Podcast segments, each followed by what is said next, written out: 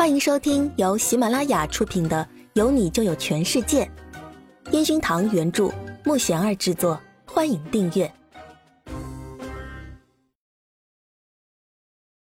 第七十六集。签售会上的奇怪粉丝怎么变这样了？苏子玉带着责备的声音，却让陈焕宇笑了起来。陈焕宇捧起苏子玉的脸，狠狠的亲了一口。以后不准躲躲闪闪了。可是看你生气的样子，还是觉得好可爱。不跟你玩了。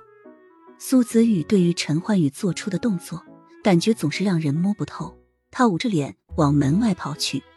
签售会开始前，苏子宇看着他们在里面认真的背着陈岩峰跟公关部交代好的发言稿。原来自己担心的事情，在他们眼里好像太过平常。苏子宇开始发现自己无论是生活经验，还是对待这类事情，好像只会逃避。他以为逃避可以解决事情，但是你越逃避，只会让事件变得更复杂。唯独只有正常的去处理。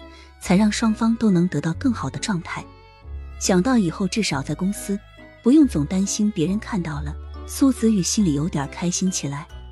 签售会正式开始，苏子宇站在刘明旁边，看着他认真的拿着录像机对准他们拍着照片。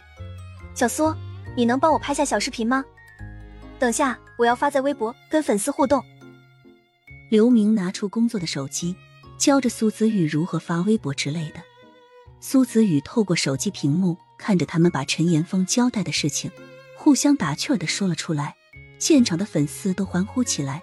谁都没想到来签售会会有这么劲爆的消息。陈焕宇说完，还不忘冲苏子宇的方向笑笑。苏子宇盯着屏幕，嘴角上扬。这个冲自己笑得这么开心的男人，是自己爱了那么久的男人。如今，他正在用宠溺的眼光看着自己。这种幸福，苏子玉一辈子都不会忘记。苏子玉看着队伍排得很长，估计一时半会儿都签不完。刘明录好重要的那一段，接过苏子玉的手机，冲苏子玉淡淡的道谢后，开始跟网上的粉丝互动起来。苏子玉走到后台，拿着几瓶水，悄悄的递给他们。陈焕宇看着苏子玉弯着腰递过来的姿势，冲他开心的笑了起来。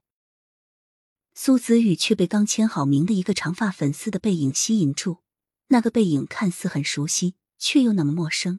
他起身往人群中看去，早已不见了踪影。陈焕宇觉得今天人群中有个粉丝特别奇怪，他不像别的粉丝那样热情，反而是用了一种非常冷的眼神看着自己，而且在自己给他签名过后，他直接拿起专辑就匆忙离开。一般粉丝要不提出合照。或者握个手，而且都会依次序找每个队员都签名，而他却不同。每个人为了见到自己偶像，都是异常兴奋的。陈焕宇没有看出他的兴奋。陈焕宇看到身后苏子宇递过来水，就没有想这么多。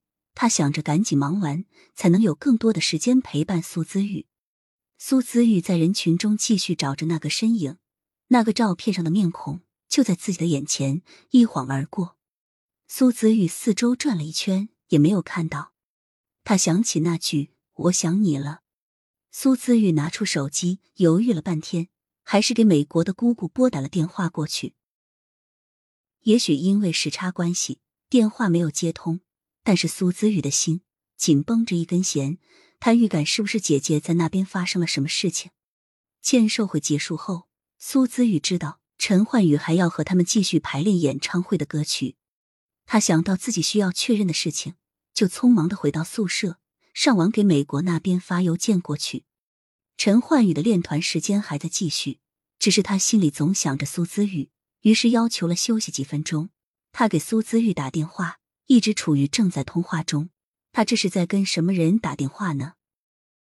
苏姿玉这时候正在跟美国的姑姑通电话。小玉啊，这么多年没找我们。是有什么事儿吗姑姑那边嘈杂的声音，苏子玉酝酿了下，小声的说道：“姑姑，小雪在那边还好吗？”电话那头停顿了一下，然后姑姑的声音响起：“小雪搬出去住有半年了，也好久没联系了。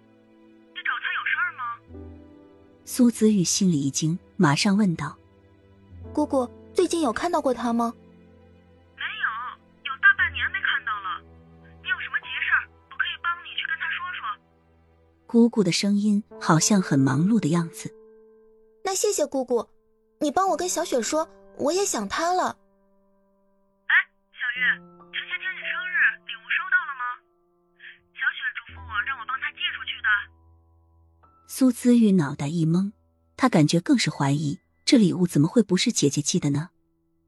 收到了，姑姑记得帮我去看看小雪过得好不好呀。挂完电话，苏子玉盯着床上的那个小熊，在盯着那份贺卡，他心里有种莫名的焦虑。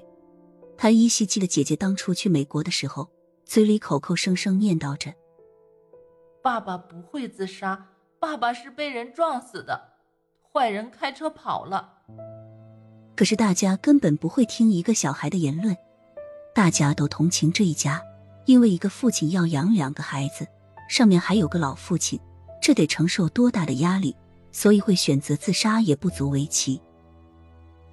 但这样的说法，在她们姐妹心里是无法接受的。